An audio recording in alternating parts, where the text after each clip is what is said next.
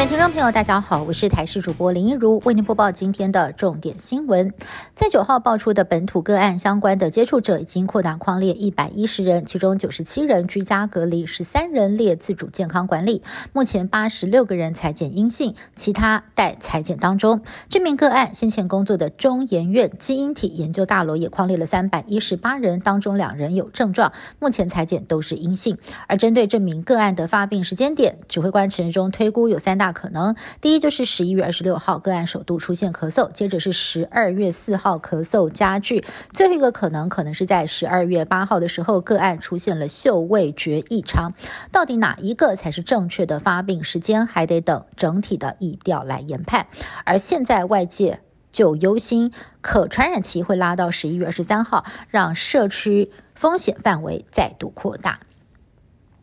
中研院的研究助理在进行新冠肺炎实验的时候不慎染疫。根据了解，他在十月十五号曾经被带有伽马病毒的实验鼠咬伤，当时快筛为阴性。十一月十九号再度被疑似带有 Alpha 病毒的实验鼠咬伤，不过两只小鼠的病毒株都与研究员初步感染的。Delta 病毒是不一样的。对此，有学者坦言，有可能是病毒在小鼠的身上突变，再传染给人。不过，这个几率非常的低。医生大部分都认为，除非这个老鼠的唾液带有病毒，否则病毒通常都是附着在呼吸道，并不是经过血液传染。而相关的基因定序预计最快在明天出炉。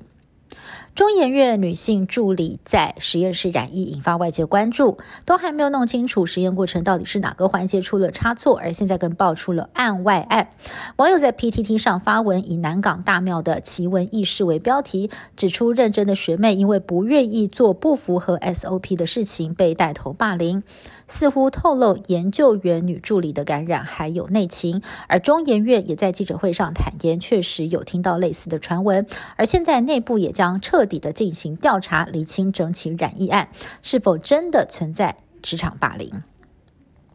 境外移入病例不断，中央流行疫情指挥中心在今天公布新增十六例境外移入病例，还有一个人从 Omicron 变异株重点高风险国家南非入境。个案在南非有去过医疗机构，医疗应变组副组长罗义军就直言，病毒定序结果如果是 Omicron 也不意外，幸好个案并没有进到社区，就怕疫情再爆发。指挥中心也宣布，只要接种完两剂疫苗，满五个月就可以打第三剂。目前。预约平台还没有开放，建议就在附近的原医院诊所来直接预约。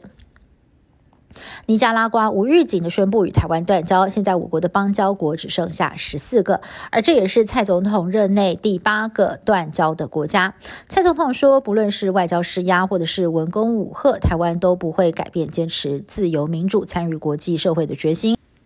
而尼国总统奥蒂加争议也非常的多，他常常向台湾狮子大开口。过去曾经讨过十亿元的发电机组，也曾经要求我国出资盖港口。如今说断交就断交，也被外界批评，真的是真心换绝情。纽西兰政府在九号宣布，明年即将通过新法令，除了禁止卖烟给十四岁以下的人，最低的合法买烟年龄还会每年调高。换句话说，二零零八年以后出生的这一代人将终身不能够合法买烟了。以上新闻是由台视新闻部编辑制作，感谢您的收听。更多新闻内容，请您持续锁定台视各界新闻以及台视新闻 YouTube 频道。